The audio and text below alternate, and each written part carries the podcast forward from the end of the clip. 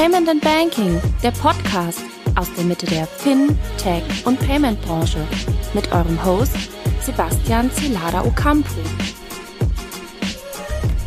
Herzlich willkommen zu einer neuen Episode des Payment and Banking Fintech Podcasts. In der heutigen Ausgabe widmen wir uns dem Thema Identität, Risk und Fraud Management, was Unternehmen bei der Customer Journey beachten sollten. Und dazu haben wir uns zwei Gäste in den Podcast eingeladen, und zwar beide von Criff Digital. Einmal René Pongratz, er leitet die Business Unit bei Criff Digital, bei Criff Deutschland. Und äh, Alessandro Laraya, er ist seit fünf Jahren bei Criff Deutschland und derzeit als Director Sales bei Criff Digital tätig. Hallo Sebastian. Hallo René, hallo Alessandro, schön, dass ihr dabei seid. Hallo Sebastian. Ja, schön, äh, dass ihr hier seid und ich würde sagen, Ihr äh, macht am besten mal eine kleine Vorstellungsrunde, erzählt, äh, wer ihr seid. Ich habe euch jetzt äh, ja den Hörern so ein bisschen vorgestellt, aber es ist ja nicht nur der Titel, sondern da steckt ja mehr dahinter und das könnt ihr besser zusammenfassen als ich. Deswegen würde ich sagen, René, ähm, was ist denn im engeren Sinne dein täglich Brot bei Griff? Ja, hallo nochmal, René Pongratz, mein Name. Ich leite die Business Unit Griff Digital bei der Griff in Deutschland. Ich bin selber diplomierter Informatiker, das ist zwar schon eine Weile her, damals in äh, Erlangen, Nürnberg an der Friedrich-Alexander-Universität mein äh, Studium in der Informatik eben absolviert. War dann mehrere Jahre in der Finance-Branche tätig. Das ging von Banken bis zu Dienstleistern im Bereich von, dass ich entweder tatsächlich Bankenarchitektur und Banken-IT durchgeführt habe, dann auch im Management davon mit Teams zusammen, teilweise auch äh, in, im Sales- und, und Marketing-Bereich, dann gerade beim Dienstleister zusammen. Ja, und Schwerpunkt darin war eigentlich immer alles rund um Plattform, API-Business, gerade das, was mit der Regularie von PSD2 kam, so das ist so etwa der, der Home-Turf von mir. Und du bist äh, noch in Nürnberg unterwegs, weil ich bin in Nürnberg geboren und äh, größte Zeit meines Lebens auch ansässig gewesen. Oder äh, wo, wo findet man dich momentan? Drei im Weckler essend in der Nürnberger Innenstadt oder? Das geht immer natürlich. äh, ich sitze tatsächlich in der Nähe von, von, von Nürnberg, also das ist da bei Erlangen, also ganz genau genommen ist es Mörndorf, aber das kennt wahrscheinlich keiner. Von daher Erlangen-Nürnberg ist so das nächstgrößere, was man zuordnen kann. Ja, aber im, im, im Rahmen von der Griff ist es dann tatsächlich äh, äh, der Standort Karlsruhe, wo ich zugehörig bin, aber dadurch, dass ich ja mit dem Thema rund um äh, Griff Digital für Österreich, gerade die österreichischen Kollegen, was Österreich ebenso macht, aber eben auch Deutschland gemeinsam wirke und auch in Abstimmung mit unserem Headquarter, was wiederum in Italien ist, reise ich das ja oft eben zwischen, zwischen Wien und, und Hamburg und wenn es dann sein muss, bei Bedarf auch Bologna, wo der, der Hauptsitz ist. Alrighty. Ja, Italien ist ein gutes Stichwort. Ich glaube, Alessandro, dein Name verrät schon so ein bisschen. Ich glaube, du kommst auch aus der Ecke, oder? Oder zumindest mal hast du Familie dort. Vermute ich mal. Also ja, auf jeden Fall italienische Wurzeln. Also ich bin Italo-Schwabe, geboren in Stuttgart, Nähe von Stuttgart-Reutling. Ähm, und aber auch schon viel unterwegs in Italien gewesen, auf jeden Fall. Und jetzt durch seit fünf Jahren bei der Griff, Griff Bürgel, lässt sich ganz gut kombinieren. Deutschland, Italien, Headquarter Italien, hier in Deutschland die Tätigkeiten. Und genau, also ich bin hier seit äh, bei der Griff im, für den Schwerpunkt Griff Digital als Sales Director tätig und unterstütze unsere Vertriebskollegen, aber auch unsere ganzen Unternehmen bei diesem ganzen auf den Markt bringen der Digitallösung, die wir haben in diesem Umfeld. Wunderbar. Dann haben wir jetzt euch ein bisschen besser kennengelernt. Ihr seid aber natürlich da nicht im luftleeren Raum bei äh, Griff Digital, Griff Deutschland, sondern ihr seid zwei von insgesamt inzwischen über 6500 Mitarbeitern in dem Bereich. Ähm, genau, könnt ihr noch ein bisschen mehr zu Griff Digital sagen oder Digital? Also wie sage ich es überhaupt richtig? Wie sagt man das richtig? Griff Digital oder Digital? wie man möchte. Als Griff Digital nutzen wir logischerweise im internationalen Umfeld, aber man kann auch genauso Griff Digital sagen, je nachdem, wie man es möchte.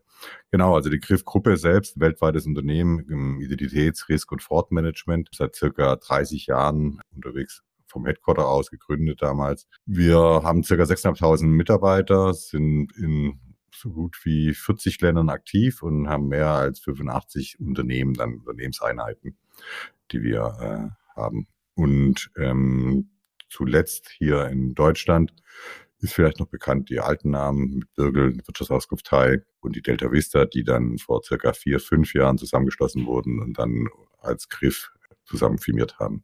Genau. Und mein, wie gesagt, die Tätigkeit, was wir vertreten. Der René und ich sind die ganzen Lösungen rund um die Entität, Identität, Credit Risk und Fraud Management entlang einer ganzen Customer Journey. Das heißt, wir versuchen die Schwerpunkte, diese drei Schwerpunkte zu kombinieren mit verschiedenen Informationswelten, die wir auch haben, sei es zu Privatpersonen, zu Firmen und alles über ein ein Ökosystem Kunden zur Verfügung zu stellen, mit unseren eigenen Lösungen, aber auch in Kombination mit Lösungen von Partnerservices, äh, die auf dem Markt äh, Best Practice sind und das über eine Schnittstelle und dann sowohl lo lokal als auch international. Im Dachraum sind wir stark vertreten, aber genauso international. Unterstützt wird die ganze Leistung dann durch unsere Experten-Knowledge, sei es die Berater, Prozessberater oder analytisches Know-how, das wir dann in die ganzen Prozesse mit einbringen, um halt im unsere Kunden dann eine entsprechende Lösung anzubieten. Ja, also Kunden bei Cliff Digital, eure Kunden, die haben ja eine ganz bestimmte, ja, Erwartungshaltung an euch und ganz bestimmte Zielsetzungen logischerweise. Du hast es ja gesagt, eure Spielfelder sind Identifikation, Risikobewertung, Betrugsprävention. Äh, wollt ihr beide mal so ein bisschen auf diese drei Punkte mal eingehen und auch erklären, was da jeweils die Stationen in der Customer Journey sind und äh, wie sich daraus dann sozusagen das Gesamtbild bei euch ergibt? Ich würde mit dir, Sebastian, sogar, bevor wir das machen, noch was anderes äh, besprechen, und nämlich das Thema Customer Journey als ja. solches, und zwar besonders Customer Journey as a Service, wie man das, das überhaupt ein, einordnen kann. Und äh, vielleicht noch ein kleines Gedankenexperiment für uns beide. Wir sind ja ungefähr gleiches Alter, glaube ich. Geh mal in Gedanken so zehn Jahre zurück. Weißt du, welche Welle das da so am Markt war? Kannst du dich da erinnern? So vor ungefähr zehn Jahren. Im, im Fintech-Bereich meinst du jetzt? Ich hefte mal. Das war diese, hm, ja, nicht nur allgemein sogar, ja. Also was, wo, wo haben sich da die, die, die Firmen orientiert? Wie haben sich die orientiert? Was haben die Software as a Service? Nee, ich will, ja, ja, ein bisschen, ich will auf Mobile hinaus. Das war diese Mobile, große ja, okay, Mobile macht auch Sinn, ja, genau. ja, Erinner dich, da, da war dann Mobile First und äh, plötzlich hat irgendwie jedes Unternehmen plötzlich eine Mobile-Applikation gehabt und und alles war irgendwie mobile. So, ähm, das war so ein Ausschlag, also das war so ein richtiger, so ein richtiger Dreh- und Angelpunkt damals, weil mit, mit Mobile diesen Geräten, die da kamen, standen plötzlich ganz viele Möglichkeiten, neue Möglichkeiten im Raum. Denk dran, du hast plötzlich eine Kamera in deinem Device, wo du reinschauen kannst. Ne?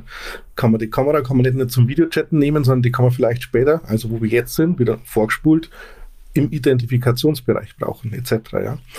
Also das war so ein ganz wichtiger Zeitpunkt damals. Wenn wir so gerade bei Wellen sind, die nächste Welle, die dann für die, für die Firmen kam, das war dann die API-Welle, APIs. Ja.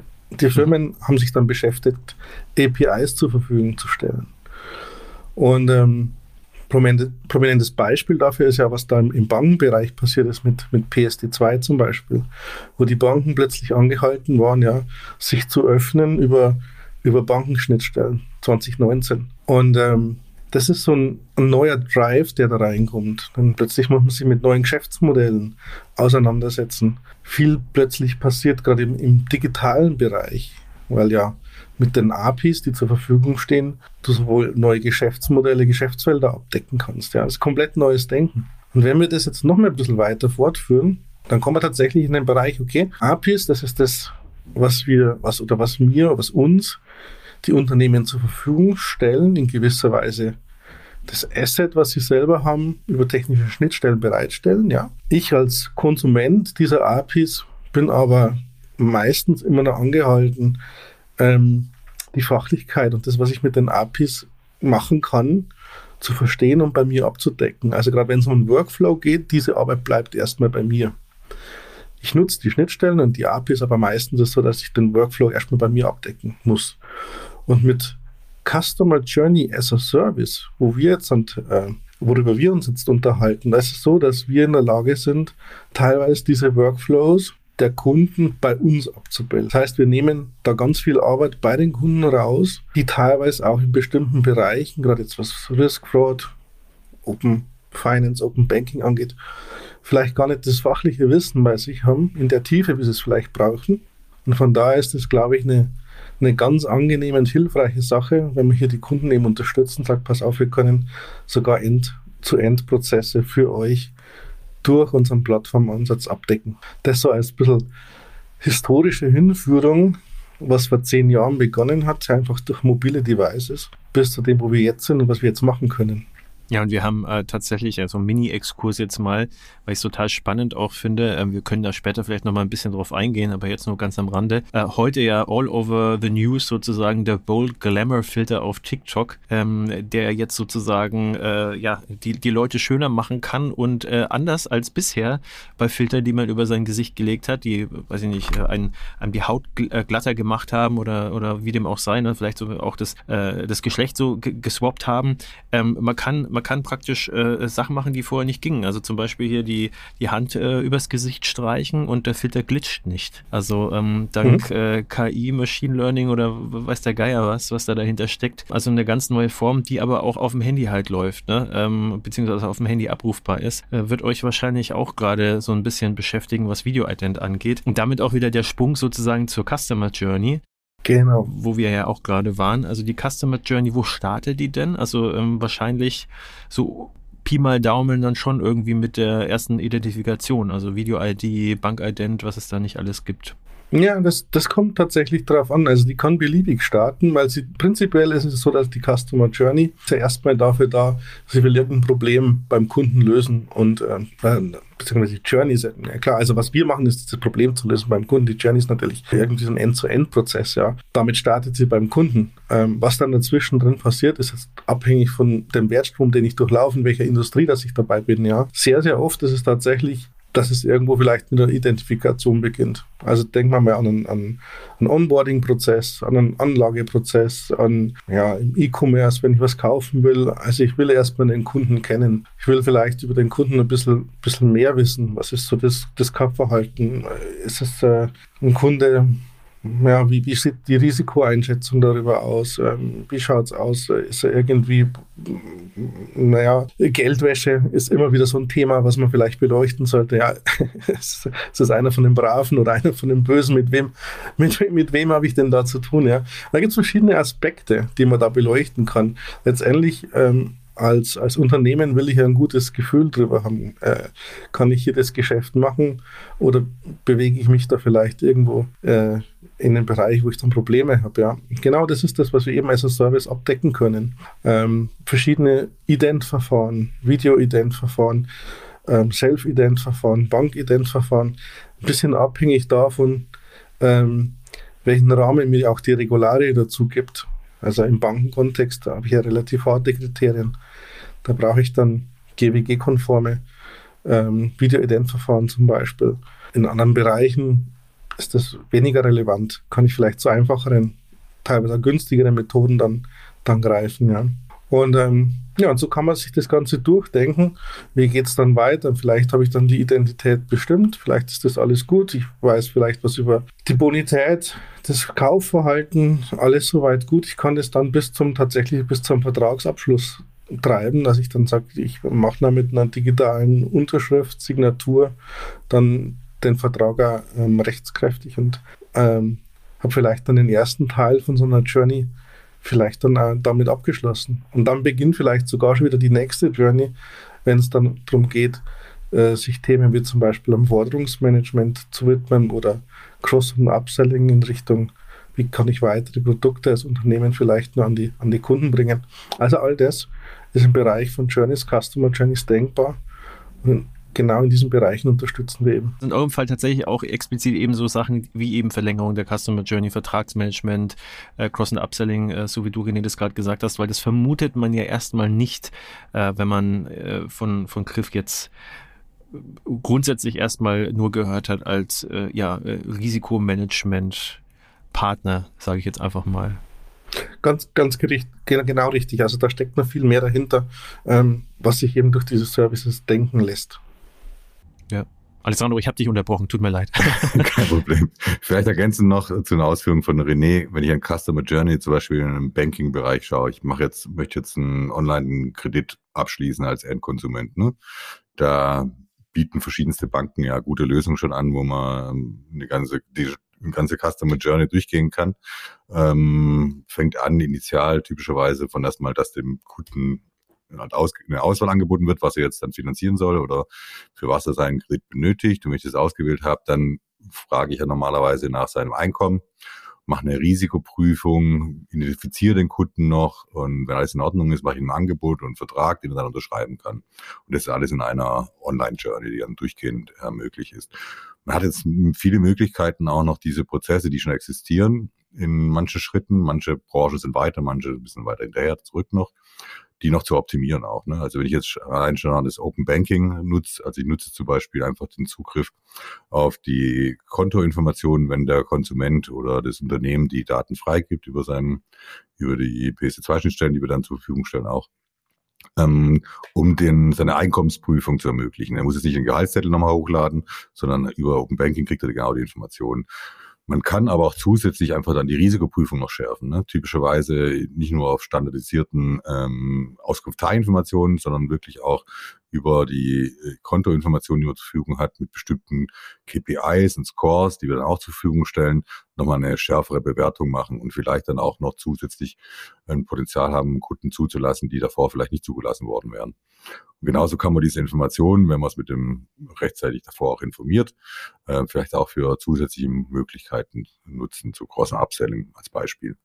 Also wie gesagt, es gibt eine Vielzahl an ständigen Verbesserungsmöglichkeiten auch durch diese ähm, ergänzenden Funktionalitäten, mit die wir auch dann immer aktuell bei uns im System halten. Das heißt, ein Kunde von uns, der dann unsere Journey nutzt, hat die Möglichkeiten halt dann die Services, die modular über unsere Schnittstelle zur Verfügung stehen, dann zu erweitern, zu überprüfen auch zu ergänzen. Genau, das ist vielleicht eine oder gut. Eine andere Customer Journey kann zum Beispiel sein, wenn ich im E-Commerce schaue.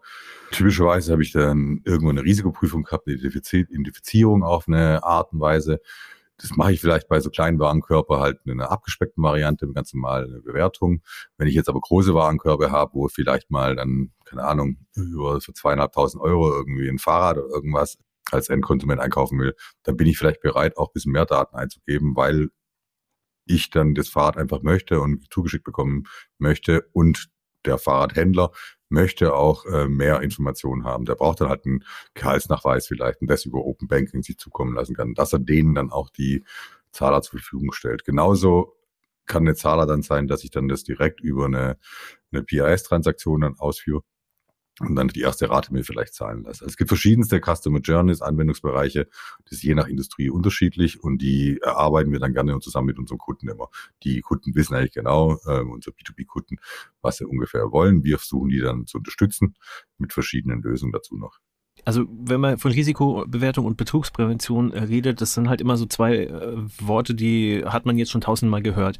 Aber könnt ihr vielleicht nochmal, also könnt ihr euch dann gegenseitig jetzt aussuchen oder untereinander ausmachen, äh, wer das beantwortet.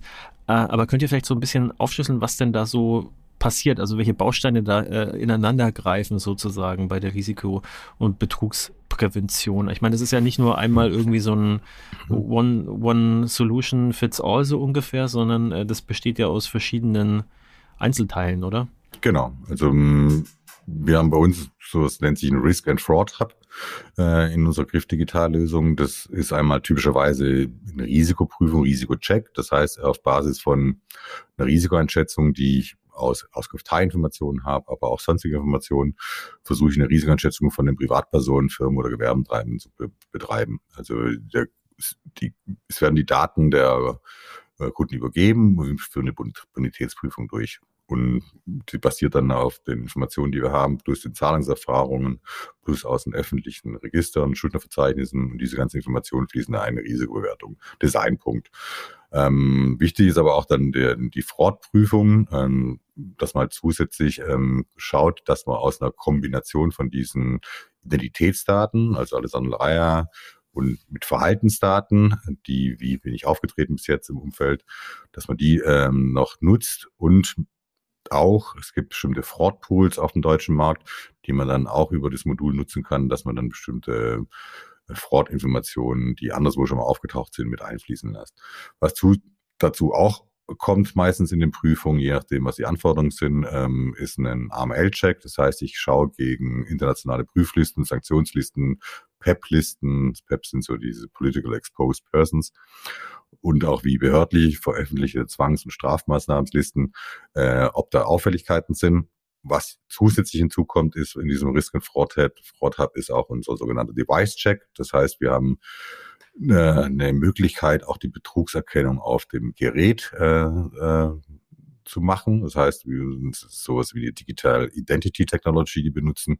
Das heißt, wir wissen, ähm, soweit es möglich ist, dann auch äh, der Gerät, ob da irgendwelche Verhaltensmuster sind im Gerät, wo es Auffälligkeiten sind, dass man die Informationen mit einfließen lässt auf dem äh, von dem Device und zuletzt auch noch im Risiko und Fraud ist sicherlich, sicherlich auch die Nutzung von Open Banking Technologie, dass ich einfach die Informationen, die ich über ein Konto zur Verfügung habe, dass ich daraus auch einerseits die Einnahmen sehe oder äh, Gehaltsnachweis habe, aber viel mehr noch. Ich kann einfach best äh, bestimmte Key Performance Indikatoren Berechnungen, die noch Risikoindikatoren sein könnten. Aber genauso kann ich sagen, ist es ein Konto wirklich, das aktiv genutzt wird, das ich signifikant nutzen kann, auch für eine Bewertung auf Basis von bestimmten Regeln, die ich vordefiniert habe. Und das ist so diese ganze Risk and Fraud Thematik, die man äh, in verschiedensten Modulen dann mit einsetzen kann. Je nach Use Case, je nach Journey auch. Also eine Bank hat da dran von dran als ein E-Commerce und oder als ein Utility-Unternehmen. Bevor wir da jetzt noch äh, weiter im Text springen, sozusagen, wir haben ja äh, gesagt, also eure, eure, Hauptspielfelder sozusagen sind Risk, äh, Fraud äh, Prevention, aber auch ähm, Identity. Und ähm, ich äh, würde jetzt analog dazu die gleiche Frage nochmal stellen auf Identity bezogen, weil auch da ähm, gibt es ja verschiedene Verfahren und äh, die laufen ja auch nicht zwingend alle, sage ich mal, äh, nebeneinander, sondern greifen auch ineinander über. Beziehungsweise kann ich mir das vorstellen, dass das so ist. Ähm, könnt ihr da vielleicht auch nochmal aufschlüsseln, wie ihr da vorgeht? Ja, ähnlich zu dem, was Alessandro sagte, dass wir eben Risk und Fraud Hub haben, gibt es hier etwas, das nennt sich den Ident habe. Und wie vorhin schon angekündigt, abhängig von der Regulario, Regularie, die mich jetzt äh, vorantreibt, was ich jetzt einhalten muss, gibt es verschiedene Ident-Verfahren, die ich benutzen kann. Und äh, was dieser Hub eben bedient und eben auch kann, sind Verfahren zum Beispiel wie ein, ein Bankident.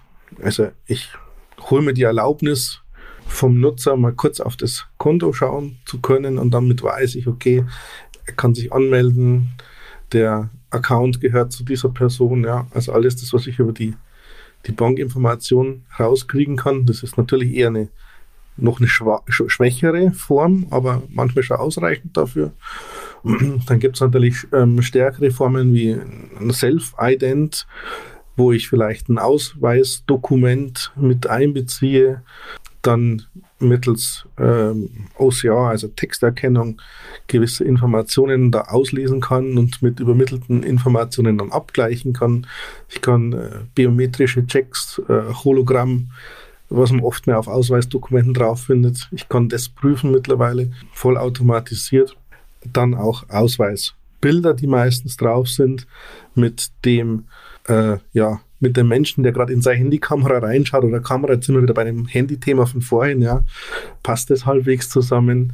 Liveness-Check, ja, ist das lebt die Person oder ist es ein anderes Bild, was mir da eben gerade in die Kamera gehalten wird? Also das lässt sich viel automatisieren.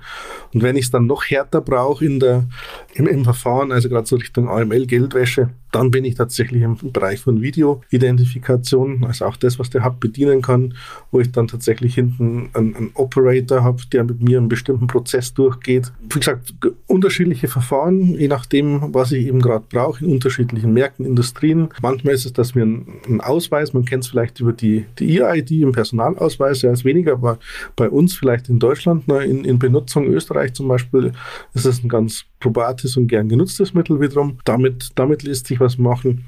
Oder eben dann, wie vorher schon angekündigt, ne, dass ich dann eine elektronische Signatur dann noch dranhänge, weil ich zum Beispiel ähm, durch einen Video-Ident-Prozess ganz klar weiß, das ist jetzt der Sebastian und äh, ich kann damit vielleicht den Vertrag über die E-Signatur besiegeln. Lässt sich alles über diesen Ident-Tab aussteuern. Und jetzt will ich einhaken, weil jetzt wird es nämlich spannend. Was macht es denn mit euch, wenn ihr jetzt zum Beispiel solche News hört, okay, da gibt es jetzt auf äh, einen, einen, neuen Algorithmus bei, bei TikTok zum Beispiel. Also ihr habt wahrscheinlich heute die News ja auch gelesen. Wird, äh, bis der Podcast ausgestrahlt wird, ist ein paar Tage dazwischen, da wird wahrscheinlich auch noch sehr, sehr viel durch die Presse gehen.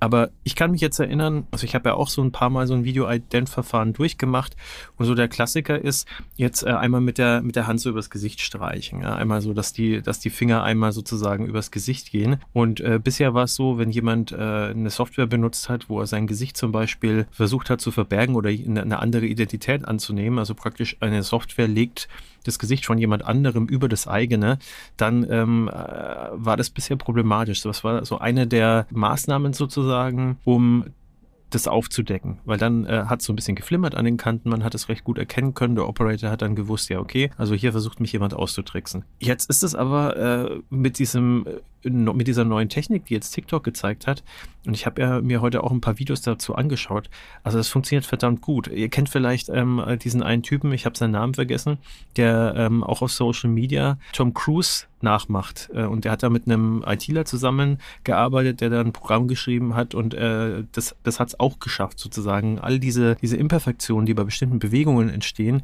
größtenteils komplett auszuradieren. Und jetzt kommt TikTok und äh, bringt sowas praktisch auf Handys. Also es läuft ja äh, wahrscheinlich dann trotzdem irgendwie teilweise ausgelagert, aber äh, es funktioniert.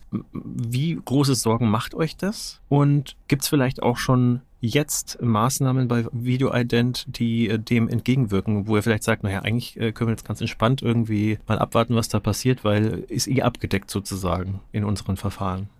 Ja, das würde ich mal sagen, das ist so ähm, Lauf der Evolution. Ja? Ähm, da kommt was Neues raus und dann versucht man natürlich das zu torpedieren. Das, das kennt man ja schon seit, seit Jahren. Und die Geräte, die Handys etc., die werden ja immer, immer leistungsfähiger. Also von da die, die Mannigfaltigkeit an, an Betrugsszenarien, die erhöht sich. Das ist, sage ich mal, ein ein Problem, mit dem muss man sich natürlich arrangieren und äh, vielleicht immer ein kleines bisschen findiger sein als der, der, wenn man so will, der angreift. Jetzt muss man fairerweise sagen, unser Hub, der, also wir haben eigene Methoden innerhalb der Griff, die wir da selbst entwickeln und voranbringen, aber wir nutzen auch viele Partner, die dann eine deutlich bessere Expertise haben, zum Beispiel im Video-Ident-Bereich. Ja, also hier, da brauchst du dann irgendwie diesen Operator und vielleicht das Callcenter im Hintergrund, das wir jetzt selber nicht betreiben. Das wäre vielleicht eine ganz interessante Frage, auch, auch die Leute äh, oder die Partner mal zu stellen, wie sich die, die darauf einstellen. Also was wir sagen können, ist die Kombination die wir auch manchmal heranziehen von bestimmten Verfahren oder teilweise ähm, bestimmten Aspekten aus bestimmten Erfahrungen raus, ja, die man dann zusammenschalten kann,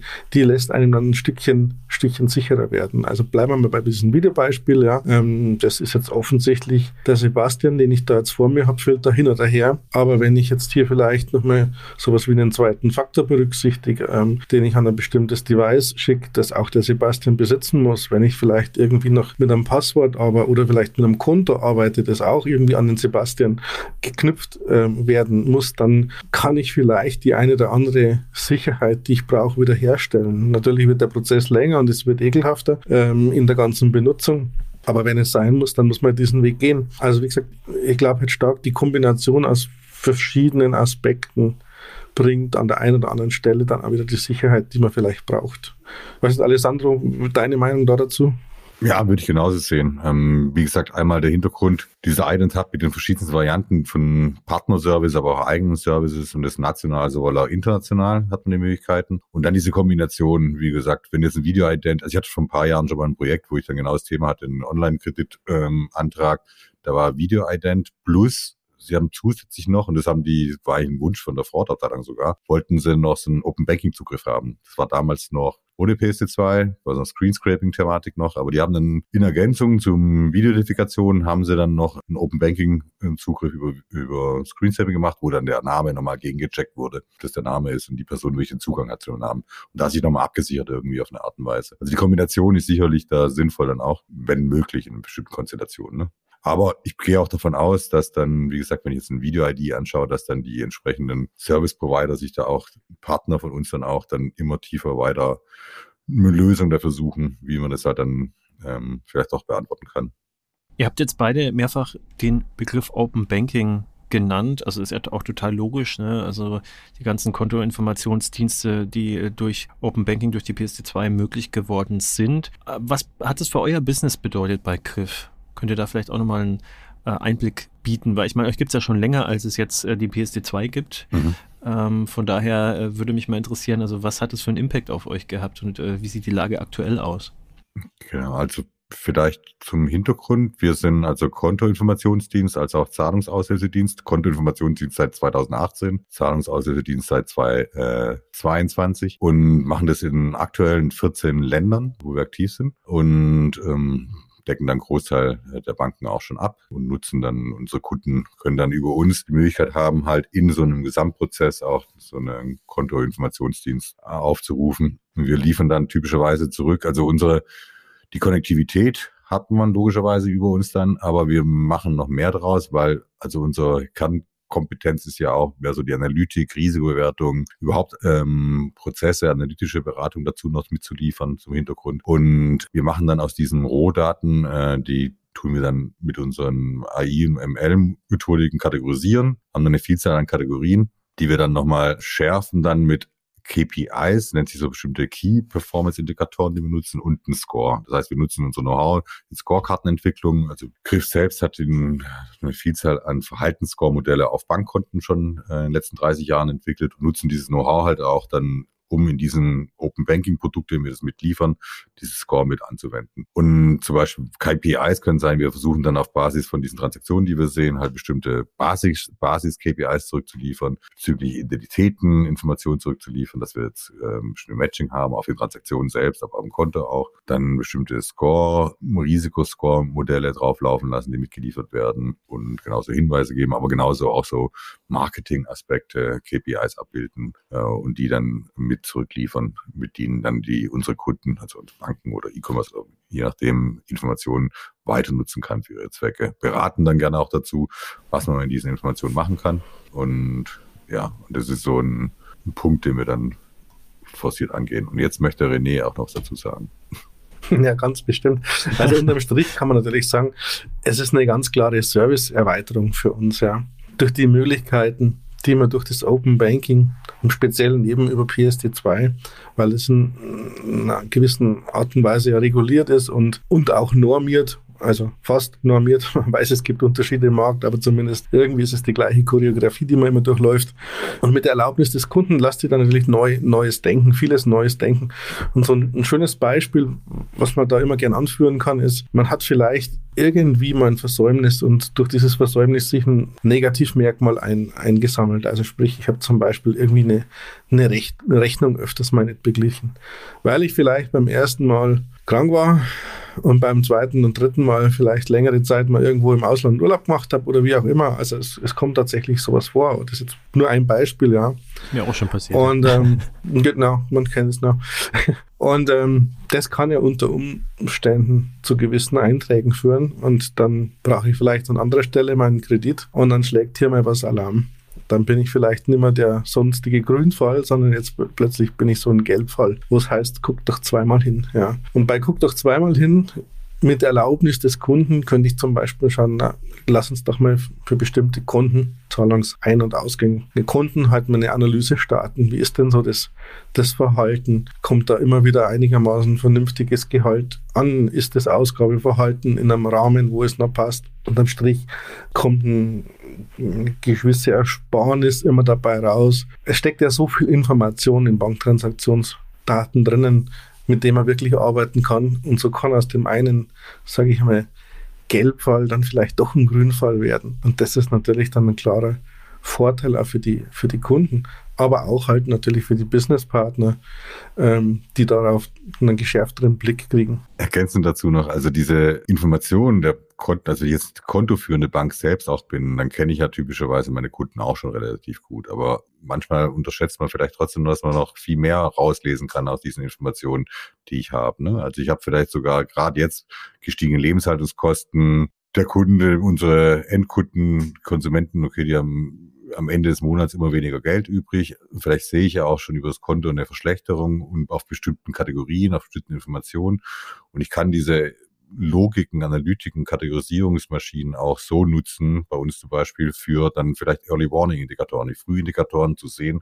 Achtung, da mein Kunde hier verschlechtert sich, vielleicht gehe ich mit ihm ins Gespräch und biete ihm was an, proaktiv oder helfe ihm dabei, irgendwie vielleicht ähm, bestimmte Umsätze vielleicht dann anders zu gestalten, mit anderen Partnern zusammen. Also man hat viele Möglichkeiten darüber auch noch analytisch draufzuschauen und vielleicht noch unterstützend bei den Endkunden unterwegs zu sein. War eins vielleicht immer noch ganz klar unterstrichen, ja, natürlich nur mit Zustimmung des Kunden. Also nichts, was wir irgendwie mal von uns selbst aus einfach so durchführen könnten. Ähm, da braucht es klare, das klare Einverständnis des Kunden dafür.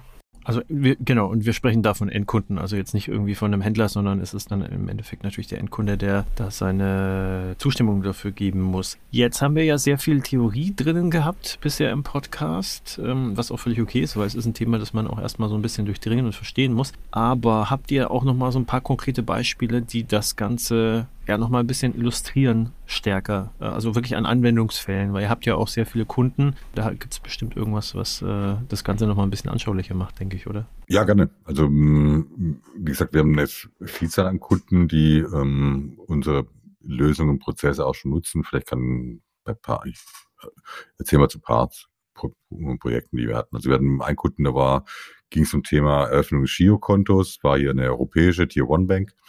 Ähm, da war ähm, das Problem einfach die das Onboarding der Kunden bei dem Giro-Kunden war nicht so optimal. Es hat ewig lang gedauert immer. Ähm, der, Wiederholung, der Prozess musste teilweise wiederholt werden, ähm, der Antragsprozess. Und wir haben da mit einem so einem digitalen Prozess unterstützt. Das heißt einmal die Dokumentenerfassung über das Smartphone, was wir gemacht haben, dann eine Videonotifikations, ähm, Möglichkeit und wir haben teils auch einen BPO-Prozess gehabt, wo wir bestimmte Überprüfungen der Schritte dann gemacht, äh, übernommen haben. Es war eigentlich so, dass wir dann nach, nach dem Live-Schaltung, glaube waren sie bis fünf Minuten, da war der End-to-End-Prozess-Time, kleiner fünf Minuten. Und die Conversion Rate ist deutlich gestiegen gewesen, da auf circa 80 Prozent dann für dieses eine Projekt hier, was wir hatten. Das war eine äh, Tier One Bank, wo wir Giro-Kontoeröffnung hatten. Und muss mal kurz fragen, was, äh, weil ich jetzt gerade nicht weiß, BPO-Dienste, wenn du dann wir mal kurz auf die Wo wir heißt Service übernehmen, wo wir dann Personen haben, die dann da sitzen und noch Service übernehmen, also Business Process Outsourcing, ne? Wo einzelne Prozesse outgesourced werden und von ja, okay, übernommen werden, teilweise auch, ne? Ähm, wo wir dann prüfen und die mhm. Thematik abnehmen. Ein anderes Beispiel ist zum Beispiel beim Personalberatungsunternehmen. Ähm, die hatten jetzt gerade in der Corona-Zeit ein bisschen ein Problem dass halt, wenn sie Bewerber hatten, die sie identifizieren wollten, ähm, war halt sehr aufwendig und da haben wir halt noch Möglichkeit geschaffen dann, dass sie ebenfalls dann so Dokumente erfassen konnten, Ausweise, dann eine biometrische Erkennung und dann auch noch im Hintergrund überprüft haben, ja, das ist die Person in Ordnung, mit der kannst du dann die äh, Gehaltsverhandlungen oder die Gespräche führen dann. Also es war so ein Prozess, wo wir gesagt haben, okay, ähm, wir unterstützen jetzt bei dem Onboarding von diesen Bewerbern bei den Personalberatungsunternehmen mit bestimmten Dokumentenerfassungstools und mit diesen ähm, Self-Ident, Video-Ident-Verfahren dann teilweise auch noch. Das heißt also in, mit Bewerbern sozusagen und das Ganze war dann aber online oder ist das, online, das äh, genau. physisch genau. gewesen? Das war rein online. Ähm, Gerade ja. in der Corona-Phase hatten die halt Probleme, die Personalberatungsunternehmen mit den Leuten ins Gespräch zu kommen und dann die Verträge dann noch so zu machen und zu gestalten. Und dann haben die dann das rein über aufs Online übergeschalten. Darf ich mal fragen, wie da biometrische Erkennung funktioniert in dem Kontext? Ähm, ja, über die biometrischen Merkmale auf den Ausweisdokumenten zum Beispiel. Mhm. Also vom holographischen Fingerabdruck und was das alles mit drauf ist. Okay, verstanden, ja. Ja, weil man ja erstmal klassischerweise bei biometrischer Erkennung irgendwie so von, keine Ahnung, äh, diesen typischen äh, äh Face ID zum Beispiel äh, von, von den Handys äh, ausgeht. Sowas, ja. Nee. ja, genau. Okay. Ja, und vielleicht noch ein letztes Beispiel. Dann. Im großen Telco-Unternehmen ja, noch, das wir hatten, bei dem wir dann auch, ähm, die hatten das Problem, dass am Wochenende ihre SIM-Aktivierung, die SIM-Kartenaktivierung nicht äh, ging, weil da musste man irgendwie einen umständlichen Prozess äh, machen, weil halt die, äh, ich glaube, am Wochenende dann die ja, Arbeiter auch nicht zur Verfügung standen. Und da wurde es über so einen Selbstregistrierungsprozess äh, dann mit dem SIM-Verkauf einschließlich der Aktivierung dann ermöglicht bei uns. Das heißt, wir haben dann die Dokumente eingesendet, ein OCA durchgeführt, mit dem Smartphone äh, durchgeführt dann. Dann wurde ein Videoselfie gemacht mit einer Live-Erkennung der Identität und dann auch äh, die bestimmten Daten herausgezogen, überprüft, äh, gegengecheckt und dann ähm, freigegeben. Und dementsprechend wurde dann sofort die SIM-Karte aktiviert, auch am Wochenende. Und das war ein ziemlich guter Hebel. Das heißt, ähm, da war jetzt am Wochenende dann im Vergleich zu davor waren 95 Prozent höhere Conversion Rate durch Aktivierung. Genau, also waren so ein paar Beispiele. Also wir haben noch Okay. viele andere. Wie gesagt, ähm, ich glaube, weltweit 150 Projekte im Digital Customer Journey. Europa haben wir 100 Projekte gehabt und geht voran. Alles klar, dann ihr beiden fühle ich mich auf jeden Fall ein bisschen besser abgeholt, ähm, weil jetzt mit den Praxisbeispielen das Ganze natürlich noch ein bisschen anschaulicher geworden ist. Wir sind auch, denke ich mal, im Großen und Ganzen durch. Also ich wüsste jetzt zum Beispiel nicht mehr großartig, was unklar ist. Würdet ihr vielleicht nochmal zum Abschluss einfach das Ganze nochmal kompakt zusammenfassen? Also was äh, sind da so die, die Punkte, die bei euch in, ineinander übergehen? Was ist wichtig im Bereich äh, Risk-Prävention beziehungsweise Risk-Management, Betrugsprävention, Identifikation?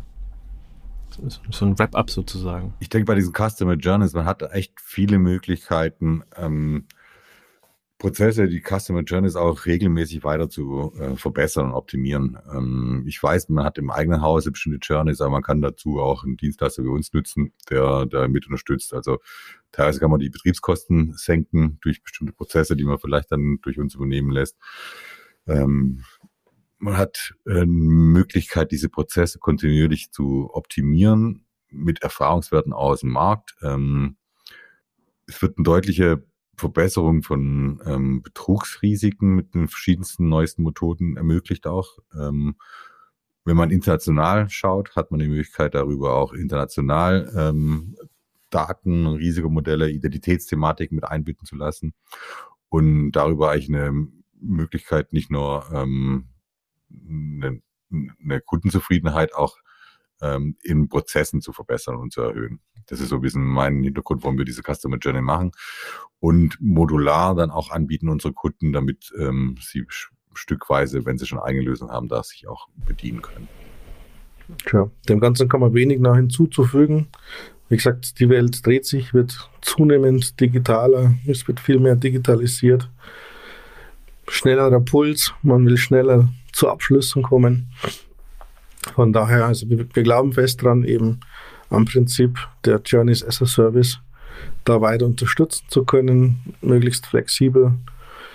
Wir haben viel Expertise im Haus seit vielen Jahren und wir werden unermüdlich kreativ weiterdenken, diese Welt in der Hinsicht ein Stück weit sicherer, angenehmer, komfortabler für alle Parteien zu gestalten.